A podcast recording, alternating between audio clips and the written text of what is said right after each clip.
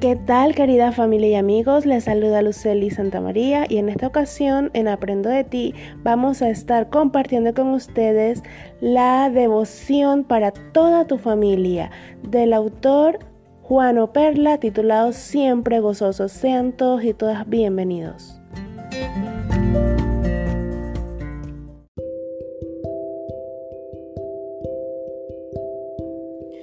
Nuestra meditación en el día de hoy se titula Habla menos, escucha más y está basada en Santiago 1.19 que nos dice así, Por esto, mis amados hermanos, todo hombre sea pronto para oír, tardo para hablar, tardo para irarse.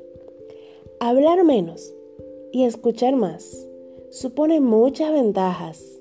Hablar demasiado produce complicaciones y problemas en las relaciones con los demás. En cambio, escuchar es causa de grandes bendiciones. ¿Has estado o has pensado cómo fue que llegaste a conocer y amar a Dios? ¿Llegaste a amarlo por escuchar su palabra? Sí, el apóstol Pablo lo confirma cuando dice, Así que la fe es por el oír y el oír por la palabra de Dios. Romanos 10, 17. Escuchar hace que uno llegue a amar. Si aprendemos a escuchar, no solo llegaremos a conocer mejor a nuestros hermanos, a nuestros hijos y cónyuge, sino que llegaremos a amarlos más. El amor de Dios no solo consiste en darnos su palabra, sino también en darnos el don del oído para que lo usemos en el ministerio de escuchar a nuestros hermanos. La mayor bendición está en hablar menos y escuchar más. Muchos miembros de la iglesia, especialmente los predicadores, a menudo se equivocan al pensar que deben tener siempre algo que decir cuando se encuentran con otras personas y que es el único servicio que deben prestar olvidan que escuchar es un servicio más grande y noble que hablar. Muchas personas están buscando oídos que estén dispuestos a escucharlos. He conocido esposas desesperadas porque sus esposos no quieren escucharlas. Dicen, lo único que deseo es que alguien me escuche. Hay hijos que no estarían hoy donde están si sus padres los hubieran escuchado. Hay miembros de iglesia que desean ser escuchados, pero no encuentran un oído atento entre sus hermanos, porque los cristianos tienden a hablar cuando deberían estar escuchando. Aquellos que no pueden escuchar a su hermano muy pronto dejarán de escuchar a Dios, porque incluso a Dios le hablan constantemente. A Dios debemos escucharlo hablarnos. Cuando termines de orar, no salgas a la carrera a continuar con el tráfago de la vida. Queda un tiempo en silencio. Deja que el Espíritu Santo hable a tu alma. No será audible, pero escucharás su voz. Qué significativas son las palabras de nuestro texto de hoy. Son como un mandato, como una norma. Todo hombre sea pronto para oír, tardo para hablar. Los cristianos verdaderos hablan menos y escuchan más, porque no están centrados en ellos mismos, sino en los demás. Hablar es ser uno mismo. Escuchar es dejar ser a los demás. Hablamos para mostrar algo de nosotros. Escuchamos para dejar que los demás digan algo de ellos. Sigamos hoy el consejo de Dios.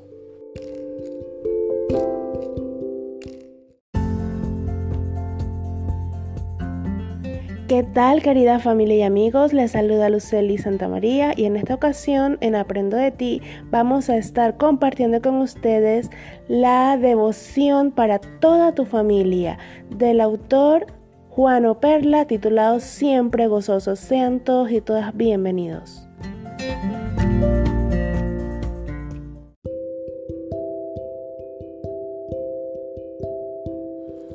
El devocional para el día de hoy se titula El silencio es mejor y está basado en el libro de Proverbios 26.4 que dice así, Nunca respondas al necio de acuerdo con su necedad, para que no seas tú también como él.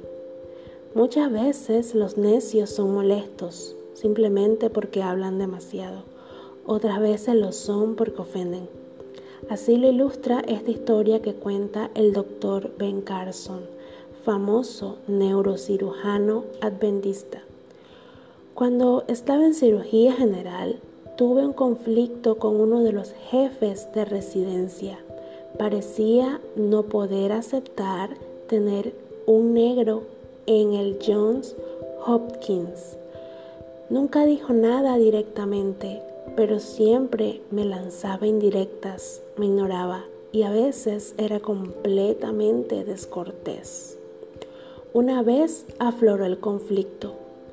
¿Por qué tenemos que sacarle sangre a este paciente? Todavía tenemos, dije. Porque yo lo digo, fue la tosca respuesta. Varias veces ese día, cuando le preguntaba algo especialmente si comenzaba con ¿por qué? obtenía la misma y brusca respuesta al final. Ese día al final de la tarde me atacó. ¿Tú realmente piensas que eres alguien porque tuviste una aceptación rápida en el departamento de neurocirugía, verdad? Todos se la pasan hablando de cuán bueno eres, pero yo no creo que seas gran cosa. De hecho, pienso que eres pésimo. Y quiero que sepa, Carson, que puedo hacer que te echen de neurocirugía ahora mismo. Y así continuó, despotricando durante varios minutos. Yo lo miraba a los ojos y no decía nada. Cuando finalmente se detuvo, le pregunté con la voz más calmada posible, ¿ya terminó? Sí. Excelente, respondí tranquilamente. El consejo del sabio es muy oportuno. No hablar es la actitud más segura que existe en todos los círculos humanos. Una señorita muy distinguida por su prudencia y discreción decía, muchas veces me he arrepentido de haber hablado, pero de haber callado nunca. He ahí una gran verdad. Sobre todo, no respondamos a las injurias y las ofensas. El mayor reproche para el necio es no ponerse a soltura. Contestarle es honrarlo, distinguirlo, alentarlo a que sea más necio. No decirle nada es un reproche que hasta el necio puede entender. Seamos prudentes hoy Usemos el oro del silencio como una actitud llena de gracia ante todos aquellos con quienes nos relacionemos. Digamos como amado Nervo, humilde y silencioso ve por la vida, hijo, humilde y silencioso como un rayo de luna.